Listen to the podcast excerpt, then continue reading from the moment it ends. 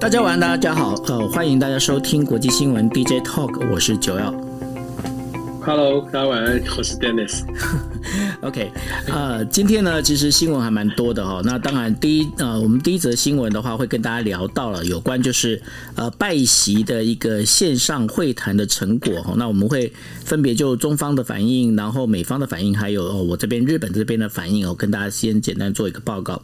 另外的话，就是上个星期，呃，上个星期也算是一个新闻吧哈，就是 COP 二十六的，它终于是。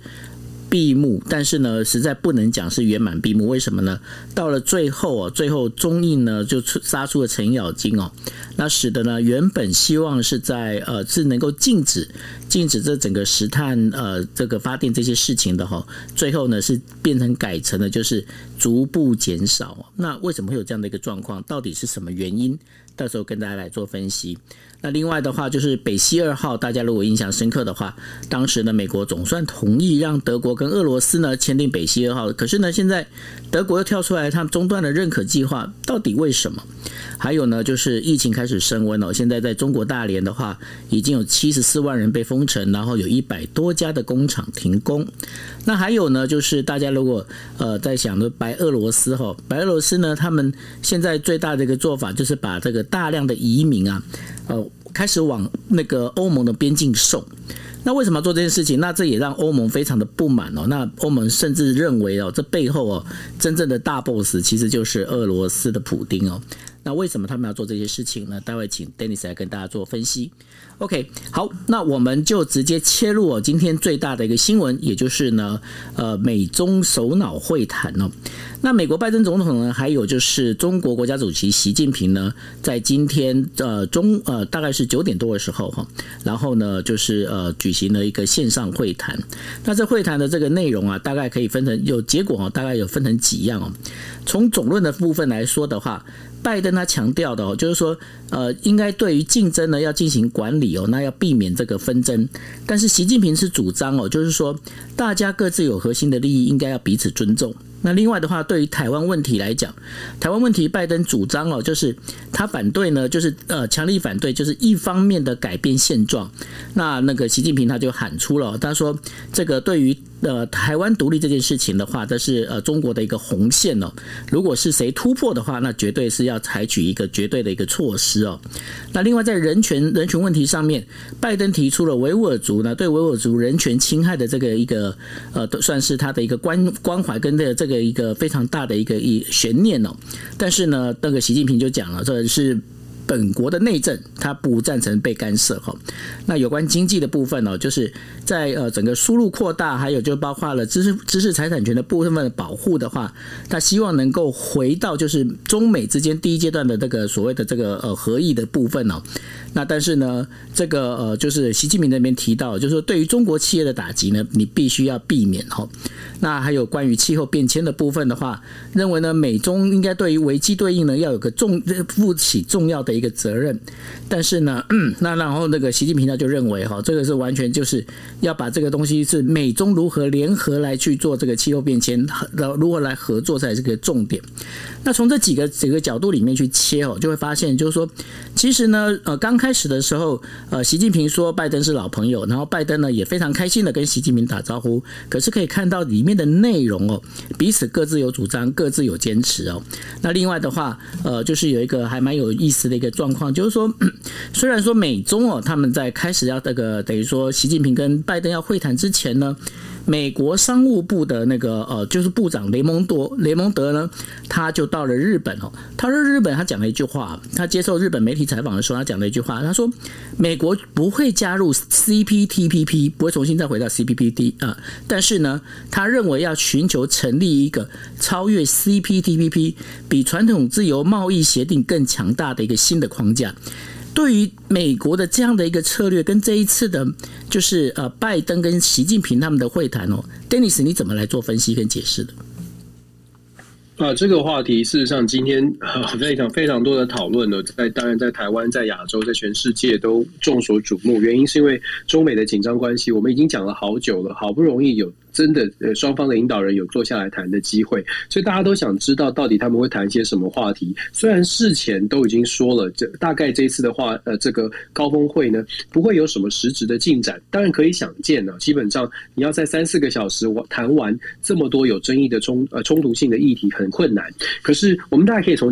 几个点来观察，第一个是气氛，从最表面的从气氛上面来说，然后从意义上来说，然后再来说双方的态度，接下来在最后讲一下。未来的中美的这个经贸的交流，我们可以先从气氛，气氛当然就知道，就像九欧你刚刚说的，一开始就说老朋友啊，然后呃气氛还不错。那很明显的视讯会议会比电话会议稍微多一点点的这个互动，毕竟有看到表情，所以就算是表演呢，也要表演出更多的微笑。所以整个气氛至少表面上看起来，它没有办法变得很僵硬，没有办法变成很强势。所以电这个比电话电话会议会好得多。那在气氛上面是友善的，是和战。的，那在意义上呢，大概可以两两种角度。第一个是象征性的意义到底是什么？那接下来是实质上面到底有没有真实的内涵、真实的意义？从象征性意义的意义来说呢，我们知道中美的紧张关系，它已经剑拔弩张一段时间，尤其是拜登上任之后，一开始打的是人权的话题，后来。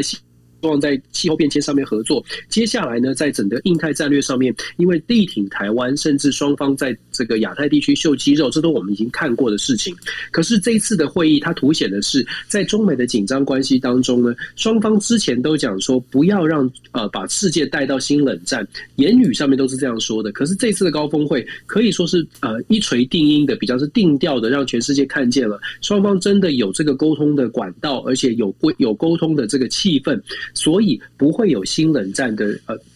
情况发生，也就是说不会真的走向军事的冲突。所以这个这次的会议呢，至少在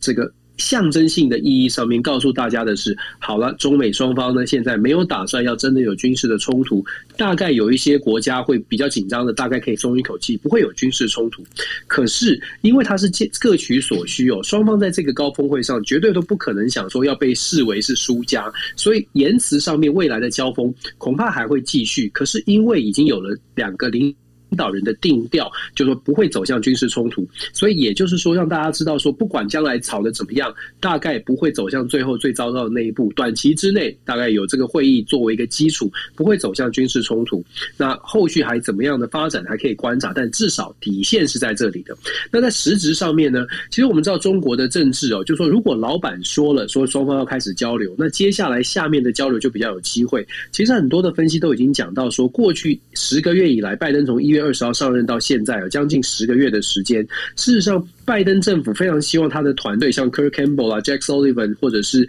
这个 Anthony Blinken，可以进行各阶层的跟中方的对口单位进行交流。可是我们看从阿拉斯加到后续的几个谈判，看起来呢都是比较强硬的对抗，而且对抗完之后也很难再扩展进一步的实质政策的讨论或者是交流的讨论。所以拜登，所以很多的解释就是说，哦，拜登。意识到如果没有办法打通习近平这一关，接下来不同层级的交流也很难做到。所以这一次的拜习会，它在如果真的要有实质的意义的话，我们可以说这次的拜习会呢，开了一个大门，让双方可以沟通，而且不只是两个领导人的沟通，它可以是延续到不同层级的沟通。你看看这一次这个参与会议的这个代表团哦。从媒体上面报道出来的，我个人会特别关注的是刘鹤对上叶伦，也就是说双方的财经首长事实上是有在这个谈判过程，是有在谈判的这个团队当中，反映的是其实中美之间现在最大的共同利益，就是在中美的贸易战呢，就是中美的互相的经贸的交流一定要继续。我们用最实际的数据来说，过去二零一九年、二零二零年，大家都觉得说 Covid nineteen 打击了全球的贸易，所以贸易额呢，中美的贸易额确实。是下降了，跟二零一八年的六千五百、六千六百亿总体贸易额来比，二零一九、二零二零大概都降到了五千五百亿左右，五千五千六。可是今年二零二一年，在所谓的后疫情时代，前九个月就已经来到了四千六百五十亿哦。那接下来。就美国的所谓的感恩节，在呃这个假期季节到来的时候呢，按照过去这两年，二零二零年、二零一九年最后十、十一、十二三个月，中美的贸易的这个总额呢，会来到上看两千五百亿到三千亿，这是在疫情当中哦。如果说最基本的两千五百亿来算算的话，现在的四千六百五十亿。加上两千五百亿，中美之间的贸易额今年很有可能突破七千亿。如果突破七千亿，这将是中美贸易的这个创下史上的新高。什么意思呢？中美的紧张关系之下，中美的贸易不但继续没有降温，而且还在升温。你就可以反映出来，为什么拜习高峰会，美国或者中国各自在利益、经贸利益上面有他开会的目的哦。虽然我们看的是政治，可是其实他从非常现实的经济角度，他有他开会的目的哦。那所以我觉得，在台湾呢，我们常常我们在解释说，哎，在台湾的议题上，好像双方很强硬哦。我相信这样的一个。对话就是中国强调什么台湾是中国一部分，然后美国强调一个中国原则，然后要坚持帮助台湾，呃，帮助台湾的民主啊，支持民主盟友，这种对话还会持续，但是基调已定，就是中美之间它是有沟通管道，而且中美之间都不会跨越那个红线。不管不管我们是期待或者期待美国给多大的再大的力量，或者是我们希望中国会退缩，我相信。呃，大概这个气氛在台湾的议题上不会有太大的改变，可是因为基调是双方不会有真的冲突哦，所以我觉得台湾也是，我们可以看稍微的冷静一点，还是要强调最关键的是台湾怎么样在这一段时间当中，在整个不会有军事冲突的情况当中，怎么样自己站稳自己的脚步，把我们的利基拿出来，其实。我也讲了很多次了，包括我们跟周边的日本的关系，我们跟整个全世界，尤其在科技上、科技产业当中，我们既然有能力被全世界看见，那这个被看见要化为呃更紧密的连结，我觉得这才是台湾自己站稳脚步的一个关键哦，不需要太紧张的看待这个中国怎么说话或美国怎么说话，现在是台湾打算怎么被听见。这一次他们拜习会啊，如果说五分以五分为满分来打分数，你给几分？拜习会哦，五分打分数，如果是因为没有什么实质进展，就是各自演戏哦，政治就表演艺术嘛。然后拜习会这种外交场合，就是就真的是金马奖等级或者是奥斯卡等级哦。所以我觉得实质意义上我会只给一分两分，可是，在象征意义上我会给到三四分，因为至少是朝着。和就缓和缓的方向去前进。可是我看到的方向哦，我觉得。呃，不管说美国或者是中国，他们其实与其哦，与其要跟对方呃，应该怎么讲，要握手言我言好哦，还不如讲说他们都在做一个大内宣。为什么呢？我我这样讲好了，我看到的就是说，过去哦，过去在这个不管是中美会谈的时候，尤其中国，中国这一边的话，他基本上一定要把所有的会谈结束之后啊，他们的官媒才会开始报道。可是今这一次非常有趣的一个事情是怎么样？他在这个整个会谈进行到一半哦，那个央视的时候就开始把这报道出来。当然，他当中就谈的就是有关于这个呃，就是呃台湾问题这件事情哦。当然，就是他讲的就是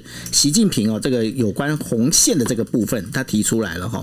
那另外的话，我觉得说像在呃拜登这一边的话，就像你刚刚提到的，因为对拜登来讲，我觉得说他现在对他来讲最重要的事情，其实不是外交，反而是内政。那在内政里面，当当然就是叶伦这件事情的话，叶伦跟刘贺这边。能不能把经贸谈好，这是最重要的一件事情哦。所以说，在这里面的话，他们其实是不是自自己？有他们自己的盘算，其实还对他自己国内在做这件事情，尤其是中国，因为过去因为战狼外交啊，战狼外交从我们再从那个阿拉斯加，就是那个呃那个杨洁篪还有王毅，那跟那个就是呃朱呃沙利文还有那个布林肯他们的对骂开始，整个中国国内啊，对于美国的那个反美情绪是高涨的哦。那他在做这件事情，中国在做这件事情的时候，是不是也开始在帮在中国内部帮那个美国把这这个等于说，这个压力哦，把这压力把它打开，把它放松，让这个至少我今天要谈经贸的话，我不能让中国国内的这个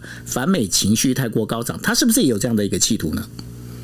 没错啊，就是现在基本上这个拜习会，它传递的就是一个各取所需的一个概念，尤其是国内。你看，我们就以以台湾的这个议题来说，中国的新华社马上报道的是什么？报马上报道的是美国拜登说，哎，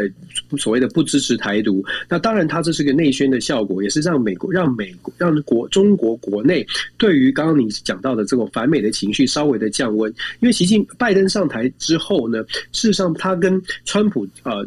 时期的抗中最大的不同在于，川普时期一边抗中，可是一边也 hold 住台湾。你可以看到，在川普时期那个贸易代贸易办公室的这个呃呃 Robert Lighthizer，事实上对台湾很强势哦。我们台湾一直要跟他签所谓的自由贸易协定，但是 Lighthizer 说不不符合美国利益，连谈都不跟我们谈。所以也就是说，在川普时代一边抗中，可是又一边 hold 住台湾。可是拜登上台之后呢，同在抗中强制呃制约中国的同时，并没有去表达，就是至少并没有让中国觉得说，哎，有打算要 hold 住什么样的台湾的国际空间。所以其实中国一直在等的台阶，就是所谓的拜登自己讲出呃要支持所谓的一个中国原则哦。拜呃其实川。中国希望的就是这个，所以这一次你会看到新华社这样的报道。那当然，美国这边的声明又没有讲到这一句哦。美国只想说“一法三公报”，所以双方都各取所需。比较微妙的是，看看接下来呢，因为新华社有这样的报道，接下来美方一定也会被问哦。来，这个白宫发言人每天每天的例行记者会。应该也会被问到说，那中国说我们拜登总统有说不支持台独，到底有没有说这句话？我相信可能会被问到，那就看这白宫怎么回应。如果白宫打算四两拨千金的话，那就有点像是什么呢？有点像是打模糊仗，双方互给台阶下，不把它戳破，就是台湾讲的这种这种战略模糊哦，就。互给颜面，可是如果白宫是很明确的说，哦，拜登不是这样说的，总统不是这样说的，我们只是坚持一法三公报，这个一中政策原则，一法三公报传统的说法，那么就不太给中国面子，那基本上那就会变成呃这个峰会的结果，可能又是有一点破局哦。所以我觉得我个人会比较相信是大概这个双方有一个协一一个共识，这个共识就是好，我们现在有一个共同的目标，我们有共同的利益要追求，所以大概短期。之内会希望可以把这个气氛可以缓和下来。不过我非常认同你刚刚讲的啊，基本上这个这样的一个会议哦，因为没有实质的实质进展，还要看后续，所以这样的会议它主要传递的就是双方现在想要稍微的降温，稍微的看看对方听其言观其行。对于中国来说，习近平刚刚在六中全会可能某种程度算是巩固他的权力。如果你是习近平，你现在看拜登的态度，基本上你就在看说拜登二零二二年的这个其中选举，你能不能过关？我已经过关了，我在国内已经过关了。我看你二零二二年能不能过关？如果你二零二二年选的不好的话，我看待习近平看待拜登的态度就会再一次的转变，转变成为把拜登看成一个过渡的政府，因为他可能会预期二零二四可能也会换人。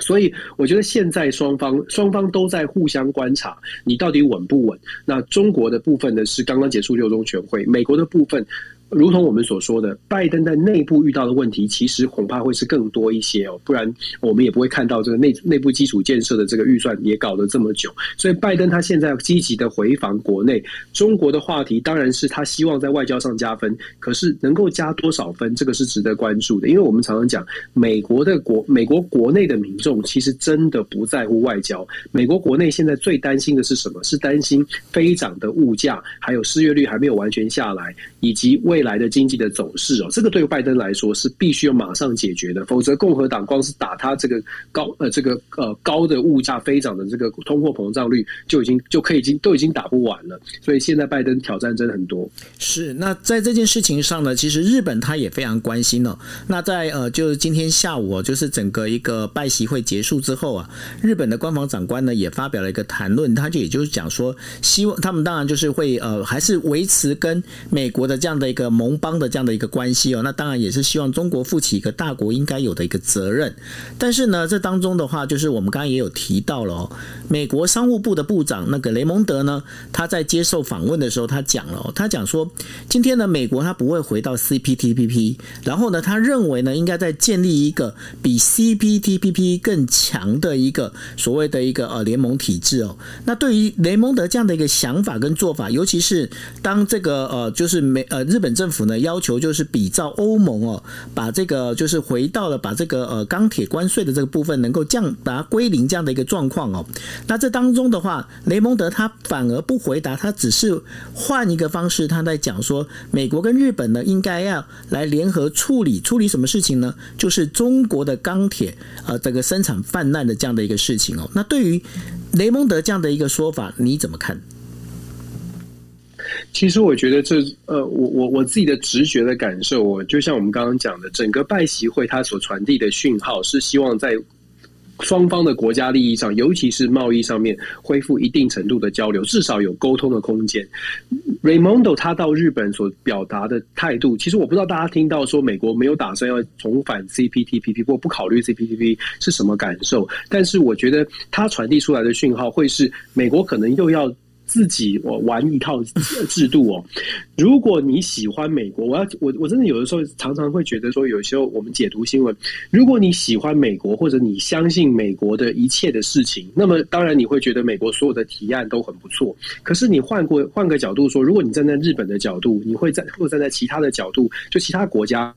当年因为奥巴马提议 CPTPP，所以大家会蜂拥的加入，结果美国自己抽手。现在我们说你要不要回来 CPTPP，尤其以日本来说，如果美国加入对日本当然好事。可是现在日本问说你要不要加入 CPTPP，然后呢 r a y m o n d 又说哦，我觉得我们不会加入 CPTPP，我们搞一个搞一个新的。我觉得大家光是听这种很简单的逻辑，不知道大家的感受会不会是怎么又来了？怎么怎么又要创一个什么新的？那我们到底要不要买单？要不要要不要加入你？所以。其实我觉得还是要回归非常理智哦。我们不是在批评美国或者是批评哪一个国家，而是我们非常理智的从自己国家的角度去看这个形势。那美国的这个提案到底有没有符合？是不是一致的符合他们以前的说法？还是说美国现在他看的到底是什么样的利益？美国的出发点是什么？我觉得对台湾来说，可能要少一点，就是呃，先先先设的这个假。设条件就是好像呃，美国一定是呃，一定一定是很有就有新的好的点子哦。坦白说，我我真的觉得这个美国的一些做法。他有，他会遇到很多的挑战，就像我刚刚说的，Raimondo 这样的新的提案，大家一定会问啊，那你资源在哪里？美国的拜登政府，你在内部目前传递出来的感觉，你内部连基础建设都要拖这么久，那你要创一个新的所谓的所谓的架构或所谓的联盟，我我我不晓得我们要你是打算我们日本、我们韩国拿出多少钱来加入你？那接下来真的就要。看美国拿出什么东西，我一直在讲，美国端端出什么样的牛肉让大家来买单，就基本上在世界国际上面，国际政治里面有两两种方式可以改变其他国家的行为，就是威胁跟利诱这两个路线。威胁跟利诱，威胁对盟国不会用军事威胁，那利诱呢？现在就要看美国拿出多少的资本啊，拿出多少的诚意来利诱大家。我我个人会觉得，现在的美国可能大家会开始也怀疑，是不是说的。比较多，那我我觉得这个是我们可以思考的部分。是，那这个当中的话，我们也可以再回到哦，就是在拜习会之前呢，刚结束的就是 COP 二十六哦，也就是联合国做的这个等于说全呃气球气候变迁的这样的一个会议哦。那由于呢，在巴黎协定当中呢，我呃那时候已经规定，就是说希望呢能够在二零三零年的时候能够把这个呃呃。气地球的那个上升的温度哦，能往下抑制到一点五度哦。但是呢，而，这当中一个最大的一个争议在哪里呢？就是所谓的呃煤炭的火力发电这件事情。那当时本来原本计划的是说，希望能够这个煤呃煤炭的火力发电呢，能够阶段性的废止。但是在印度跟中国的一个反对之下，结果把废止改成了一个削减，那当然也就让这一次的这个呃整个那个 COP 二十六原本期待的最大的一个成果呢，好像就是功呃功亏一篑哦。那对于这样整个一个状况里头，尤其是现在的话。其实呃，包括了就是石油的整个一直往上的一个上涨哦。那这些呃石化能源本身的话，造成的这整个一个状况，当然还有包括了就是中国哦，因为这个整个呃就是呃石呃煤炭的这个火力发电的这相关的一些事情哦，使得现在也供电上还是一在吃紧的一个状态哦。那对于这整个一个状况。跟谁怎么看这个？到底这个我们在讲的就是这个，包括就是呃零碳排，还有就是碳中和啊、碳达峰啊这些事情，到底有没有办法像预测的这样子，能够顺利的达成呢？我我觉得就像我们其实之前有分析过，就是国任何的国际组织、国际合作，它的理想都是很不错，听起来都很理想，但是等到要落实的时候，你就会发现，大家从各自国家的角度会有很多的限制，他们反对的声音。也会出现，就理想之前的理想都可能没有办法真的落实。就像九你刚刚讲的，中国跟印度非常坚持在这个 twenty six 这个最后的这个决议文当中，两个就改变英文字哦，这个一个字一个就是说把原来的 face out 改变成为 face down，就是刚刚你解释的，就是说比较就是减低这个限制，所以基本上你会看到，呃，中国跟印度做出这样的决定，其实对世界影响是很大的，因为针对碳煤炭就是火力发电煤炭使用的部分，中国跟印度加起来就占了全世界用火力发电用。这个使用燃煤就是使用煤炭的三分之二以上，也就是说，如果中国跟印度不愿意配合的话，我们大家讲的这么好，大家所占的比例还不如他们两个国家加起来。那当然，你就可以想象，接下来这个成效这么松散的条约，它的成效就会变成又是象征意义大于实际意义。回归到基本啊，就说国际合作，你要更强的这种国际的互相的信任，互相信任是我相信，如果我签了。这个条约，我会想尽办法达成一定的目标，你也得想尽办法达成一定的目标。可是因为中国跟印度这一次在字句上面都这么斟酌，做这么要求去做这样的调整，基本上传递出来的讯号就是中国和印度大概做不到，而且也没有打算这么快速的去做到。那大家可以想象，那签了这个条约，现在这一纸条约。它的象征意义，呃，基本上就真的只是象征意义了。因为其他的国家也会说，反正这个条约里面讲的是慢慢的减少嘛，不是完全的完完全的不要。所以各个其其他的各个国家呢，也会重新思考自己的国家利益。如果中国、印度还是继续用火力发电，在需要电的时候，还是用呃稍微高污染的方方式来方式来发电，那我为什么要牺牲我的权利？我为什么要兼顾环保而放弃我自己的国家利益、商业利益呢？所以。这一次的 COP26，我觉得光是中国、印度的。呃，这个决定或者是坚持，它已经反映出所谓的国际合作在气候变迁的问题上面，很长的路要走，很多的挑战要面对。因为现在世界各国每个国家的利益差距太大，发展程度差太呃，就是有非常大的差别哦。那我觉得这不是短期的哪哪哪几个强国说了就就会算，事实上需要更多的国家真的有共识。我觉得短期之内，除非气候真的出现超级大的异常，呃，除非。真的出现，真的是不幸的，会有大的气候变化，让全球真的感觉到我们不做不行了。真的要有一个这样的一个共识，否则的话，我觉得短期要要看到在气候上面、环保议题上面有有合作。虽然它是软议题，虽然它是比较容易少政治纷争的话题，可是我们也会看到很多这种松散的条约签了再签，落实的比例非常有限。是。那然后呢，我们第三则新闻要跟大家讨论的，就是说，呃，当时呢，我们有聊到了，就是美国总算同意的这个北溪二号的这个天然气管线啊，但现在呢，这个因为这个北溪二号它整个一个主要的一个事业主体，它其实设置在瑞士哦，但是呢，它在德国其实有设一个子公司。那现在在德国这个子公司呢，呃，现在德国当局他认为啊，这子公司有很多的。法律条件呢，并没有完整哦，所以呢，在这所有的资财跟一个人才当中啊，如果没有办法做完全一致到这个子公司的话。德国本身的话，就是暂时会中断这个呃，就是北溪二号的这个呃整个计划的认可认可的这样的一个手续哦。那这样当然这是表面上的一个原因哦。那在背面里头啊，会不会是跟也跟俄罗斯在就是乌克兰这一边已经驻军十万左右的这样的一个兵力当中会有一些关联性呢？Dennis。如果是政治解读，确实哦，你很难把这两件事情脱钩。北溪二号是基基本上跟德国还有俄罗斯的关系是最密切的。那拜登政府呢，事实上在上任之后，把这个北溪二号的限制把它松绑了，经济制裁松绑，让大家觉得，诶，德国、俄罗斯好像在欧洲地区哦，可以有比较多的合作，至少把北溪二号的管线搞定。可是现在传出来是德国在政府的监管部门认为这个呃很多的法规或者是很多的呃这个呃限制呢。俄罗斯这个北溪二号目前的公司没有办法符合德国的一些要求，如就像我们说的，你可以从表面上来解读，就是规范不合，那希望补件，希望让它符合规矩，可是同时。配合的现在俄罗斯在欧洲地区带来的这些威胁，包括稍后我们可能会讲到整个白俄罗斯对于整个北约组织，在俄罗斯的撑腰之下，最近在整个东中东的局势，或者是整个中东欧有很多的变化正在发生。你很难不去联想这个事件，这个事件呢是跟德国和俄罗斯之间的关系生变有一点点关系。这个北溪二号呢，它。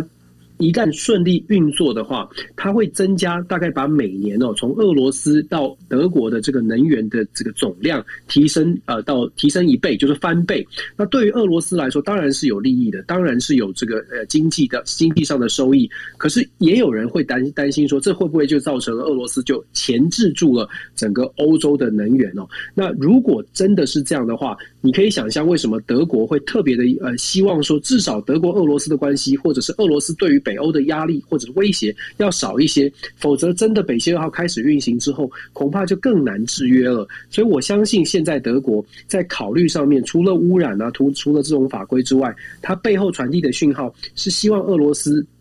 至少有一个沟通的，至少有一个筹码在手上，可以跟俄罗斯来进行互相的。交流，当然了，这是政治的解读哦，就看大家相信是表面的原因，还是背后的政治。德国跟俄罗斯之间的关系也正在默默的改变当中，我觉得都蛮有趣的。对啊，所以呢，我们就赶快先来聊一下那个白俄罗斯这件事情哦。那因为呢，现在在白白俄罗斯啊，白俄罗斯他在做了一件什么事情呢？他把大概就是呃，在整个中东哦，从中东过来的数千名的这样的一个不法移民呢，他把他整个压到哪里？压到波兰的那个边境上哦。那当然了，这个现在的这个等于说。欧盟啊，他就认为啊，这背后啊其实是跟俄罗斯是有关系的。然后德国总理呢，梅克尔呢，在十一号的时候也打电话给俄罗斯的普丁哦，跟他讲说，诶。那为什么会做这件事情？但是普丁讲了一句一件事情哦，他说他对于那个就是呃 NATO，也就是北大西洋的这个条呃这个公呃北大西洋组织啊，他在克里米亚半岛上面的一个行动，他们他其实很有意见哦。他认为呢，就是呃 NATO 这些活动呢，是不是还有美国在跟 NATO 之间的这些活动呢，对于这个俄罗斯是一个侵扰哦。那所以在这整个一个状况里面，好像这个白俄罗斯背后的这个大 boss 其实就是那个普丁啊。那整个这样的一个做下来之后，接下来这个整个俄罗斯还有就是南白俄罗斯以及这个欧盟之间哦，他们的关系是不是会越来越紧张呢？对，确实是这样啊。就是说，我们我们一直都在台湾，大家可能比较关注印太战略，关注美中的关系。可是我们也说了，俄罗斯其实它并不是一个弱国。俄罗斯可能在这段时间，大家都全球的焦点，这个镁光灯都放在中国，就是整个亚太地区的时候，其实它在北对于北约组织的威胁是不断的在升高。最近这一段时间的消息是，白俄罗斯跟波兰的边境发生一些冲突。那九欧，你刚刚说是不是背后在撑腰，或者是后面的 boss 是不是俄罗斯？当然是，其实白俄罗斯卢卡申科出的很多很多的纰漏，都是俄罗斯在后面硬挺到底哦。事实上，俄罗斯硬挺，当然它也有它的目标哦，它的目标就是希望可以在北欧的这个整个区域呢，发挥更大的影响力。当美中正在陷入双方的这个冲突跟泥淖的时候，俄罗斯已经趁势的慢慢在崛起，而且甚至对于北呃欧盟国家的威胁是越来越强。你刚讲到像是德国的总理梅克尔自己打电话，可是你会发现梅克尔打电话或者是任何北欧北约组织的国家跟试图想跟俄罗斯沟通，现在俄罗斯的态度我们不敢说拿翘，但是俄罗斯的态度会是非常的强硬。当梅克尔说这个这个白俄罗斯的边境的问题的时候。普丁会回答说：“哎，这个这个，那那你北约组织在克里米亚怎么说呢？基本上就是告诉你说，对，就是我不，就是我干的，我就是在支持白俄罗斯哦。你们呃，北约组织自己也是对我也有威胁，那大家看着办。你们都，你们要，你们要。”既对我强硬，我就对你强硬。俄罗斯现在介入这个白俄罗斯跟啊波兰之间的边境争议啊，其实要往回往回推的话，我们必须说，二零一五年叙利亚那段那呃涌出了非常多的难民，整个中东地区的一些纷纷扰扰，让中东地区非非常多的难民在白俄罗斯啊，在土耳其各地去流窜。其实欧盟国家也很头痛，这也是为什么当当时这个阿富汗的事件让。欧盟国家对于美国很不满，因为就在二零一五年，还不到十年的时间，难民都还没有消化。你看现在白俄罗斯的边境，难民都还。没有消化难民，所谓的难民消化是他们能够找到未来生存的国家、生存的地方，甚至是落地生根，有自己的谋生能力。很显然的，现在整个中东地区还有数以万计、有数十万计的所谓各国的难民正在各国流窜。现在白俄罗斯采取比较强硬的态度，就是把这些过去呃叙利亚啦这些难民，把它集结到波兰的边界，让波兰这些他们认为哦，从白俄。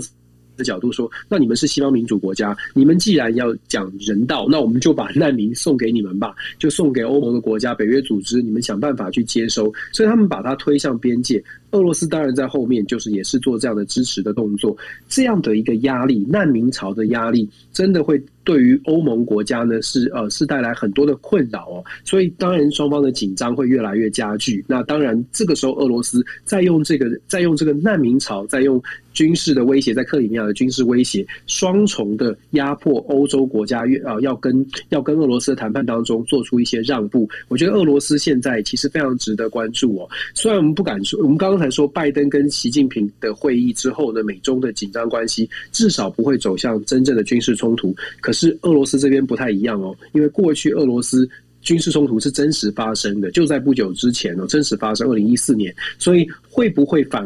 而在俄罗斯在中东，在在中欧这边，中东地区、欧洲这边，反而变成美国要花多一点资源跟精神来处理的，呃，这个俄罗斯的争议，我觉得这也挺挺值得我们关注的。我相信拜登，拜登应该想尽办法要要避免这样的事情发生，但是困难，因为俄罗斯现在很挺强势的。是，那在这个当中哦，欧盟它指控白俄罗斯发动的一个叫做混合式攻击，也就 Hyper Attack 哦。那这关于混合式攻击这一个说法，你这边有没有办法做一个解释？什么叫做 Hyper Attack？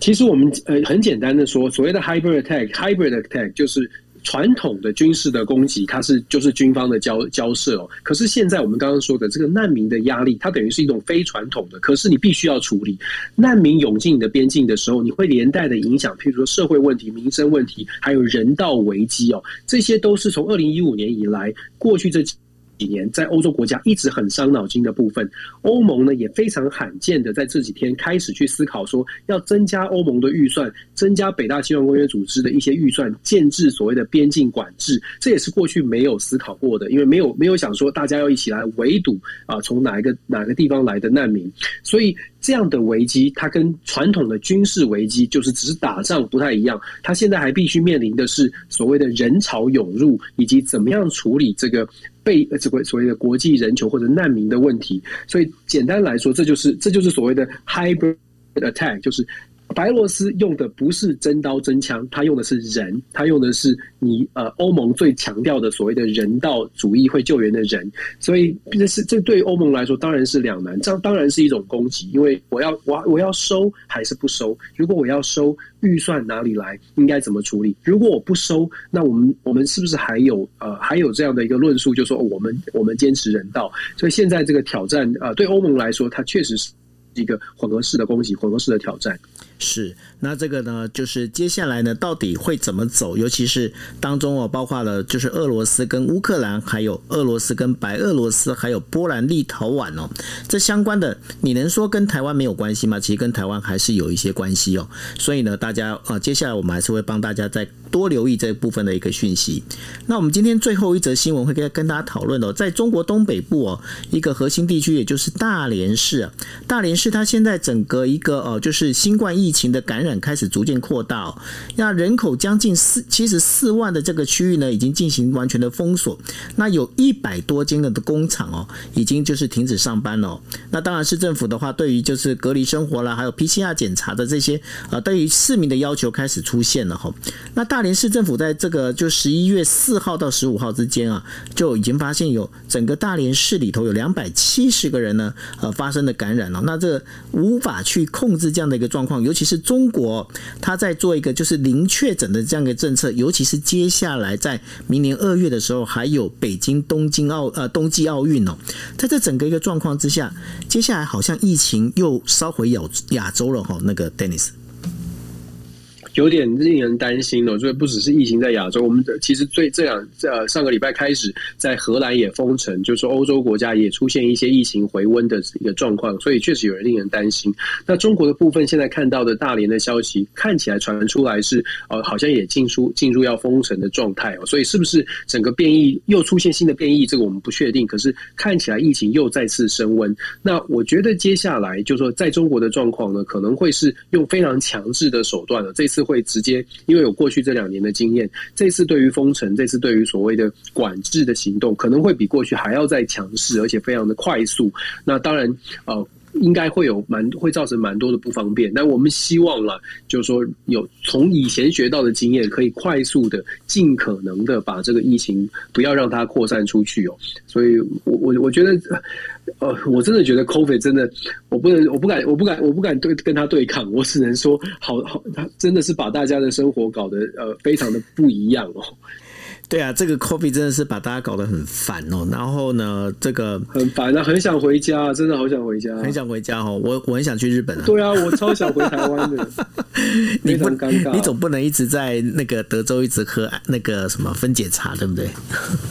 对啊，而且而且分解茶这么贵，其实我一直我真的必须要说，就是美国的物价真的是有有感的上涨。嗯，那当然可能跟我买分解茶也有关系。我觉得有感的上涨让我觉得，那真的是大部分的美国人，大家会说中美关系，中美关系。可是包括我今天早上还在问我的美国学生，说大家有多少人看到美中美中的新闻呢？真的。真的只有一两个，真的不太重视。可是你问他说物价有没有上涨？这个他们尤其是感恩节假期又要到，他们开始要买东西，真的很所以有感的有感的物价上涨，这个才是一般的民众哦，这各国民众都一样，这才是一般民众会关注的议题。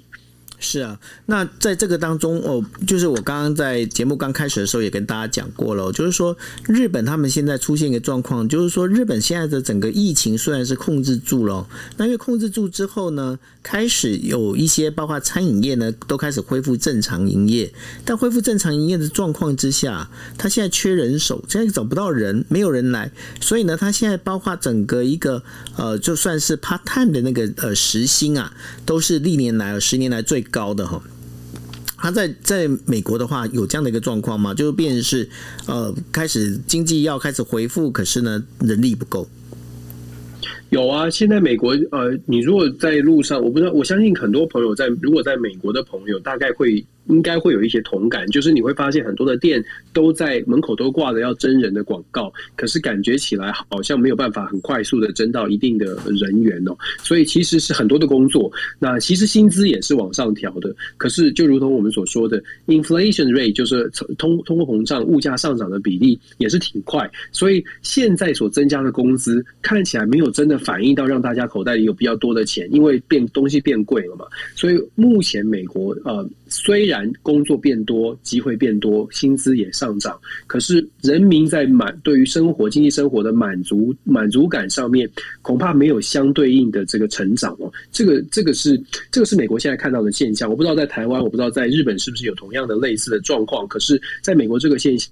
它当然会反映在啊，我们说政治或者反映在人民的感受上面。所以拜登，我就我们一直在讲嘛，拜登的挑战很多很多，因为民众就不不爽啊，他就觉得说我买不到东西，或者说我我不够钱，这真的是很明显的现象。嗯，那你觉得这个拜登接下来这民主党哦，他本身那个整个一个接下来的这个其中选举看起来状况好像是越来越糟，对吧？民主党现在真的挑战很大啊，因为他现在在国会当中是非常非常微弱的领先哦，是只在共这个众议院只有六七席的领先，在参议院更不用说，根本没有领先，是平手加一席副总副总统，所以按照往例，其中选举他真的没有太大的优势。那关键在拜登能不能透过一年的时间，尽可能让民主党不要输掉太多，就算失去了主导权，失去了失去了过半的席次，也不要差太远。如果拜登在其中选举没有办法在现在到明年十一月这段时间把民主党的声势拉回来一些，用好好的表现把民主党声势拉回来，让他在二零二二年的其中选举呢不要输太多，那呃拜登还有还有机会好好的做完最后的两任两年哦，甚至再争取连任。我们虽然机会。比较小一些，可是如果其中选举真的是输比较多、比较明显的呃这个失利的话，我觉得拜登大概二零二二年之后，呃，民主党去失去了国会的主导权，拜登大概他的执政权也会也也也也大概很不乐观了。那他如果不乐观的话呢？接下来美中关系不就是更不乐观了吗？因为到时候那个习近平他当然就不会觉得说拜登是一个可以跟他持续跟他谈事情的一个对手了。确实是这样，但是重点在于，我们为什么会说我一直会强调说，其实台湾现在要稍安勿躁，或者是冷静的看待中美的交锋，因为美国不管是民主党执政还是共和党执政，美国呢，它不管怎么样，它还是一台大车，它还是有一定的实力。短期之内，中国解放军就算在扩张哦，可是短期之内要能够追上美国的军事实力，还是有困难，还是有难度的。也就是说，就算是拜登，就是最后的两年是有点跛脚的，讲话不太有人听，甚至习近平也觉得他只是过渡政府，可是也不太敢。我会觉得，我的预测是，也不会太敢于就是用军事行动来挑战美国，因为。民主就是政治人物、政政府民，就是所谓的行政权的部分。虽然说可能呃摇摇欲坠，可能大家不太服从总统的这个命令哦，可是军方军方的实力仍然是在的。呃，就像我们之前所说的，两年到六年之间，事实上我们还是有所谓的有限保护，因为美方的军事实力还是还是明显的有优势。呃，这也是为什么我们一直在讲说。关键在台湾自己能不能够找到我们的生存之道，这个才是就是站稳脚步是最重要的，不用担心拜登或者是谁。上任，我觉得这个一我们一定会看到美国的民主还会再遇到乱流一阵子。如果拜登没有办法在二零二四年选上，接下来我们假设哦，虽然有时候你可能会觉得我这样讲很疯，可是如果二零二四年是川普再选，他还真很有可能选上。那如果川普真的选上的话，二零二二四到二零二八，川普也没有办法，因为他的年纪的关系，川普可能也没有办法在二零二八再选一年。虽然法律上是允许的，可是到那个时候他可能八十几，恐怕也没有办法再选。换句话说呢，二零二二、二零二零，从现在到二零二八。连续的两任总统，假设有政权轮替，连续两任总统都是单任总统，都是一任的总统，他的政权的连呃延续性跟稳定性就会稍微的出现比较不稳定的状况。所以我说，美国的民主呢，我们接下来可能会遇到比较多的乱流时期。这个时候，台湾要做的事情是稳定自己，别跟着就是别跟着这个紧张情绪，让自己觉得很紧张，是稳定的，看看能不能够把我们的强项发挥出来。尤其现在欧洲对我们很友善啊，所以我们一直说嘛，关键在譬如说日本、韩国、欧洲，我们有没有机会把这个友谊落实为更务实的呃经贸的交流、紧密的连接，尤其在供应链上结连接之后，那很多事情就变成，就算口头上没有办法给我们承诺或保证，可是实际上也跟我们脱不了关系。这个我觉得这个连接很重要。其实话讲回来，就是说自己的国家自己救了，然后呢，你自己、啊、自己这个部分的实力还是要能够把它做起来，不能就是老是要依赖别人的话，那个基本上这个把自己生命交在人家手上，这也是蛮危险的。确实是这样啊，所以我觉得我们有时候不用，也不用，也不用特别呃夸大中国有很强大或很危险，也不用，当然也不用特别夸大说美国好像就是不败的帝国。我觉得这都是不需要，最重要的是台湾自己够不够强。我一直都期待是台湾自己。可以站得很稳，这才是重点。是，所以呢，啊，这也是我们在跟大家在啊每个星期哦带这些国际新闻给大家听的时候哦，最主要要给大家的一个讯息，也就是说，希望大家在听完我们这些啊内容之后呢，能够对整个整体的一个国际观呢有更。更明确一点的一个认识，但是呢，我必须要讲，就是说我们有各自我们各自的想法，所以呢，大家除了听我们的，在我们跟大家分享这些内容之外呢，也希望你们可以多用你们自己的想法，多去找一些资料，然后呢，去把它综合起来，成为你自己的一种比较你自己的一个想法，会比较好，对吧？没错，没错，就是这样。OK，好。那我们今天呃国际新闻 DJ Talk 就讲到这边喽，那谢谢大家，大家晚安喽，拜拜，晚安，拜拜。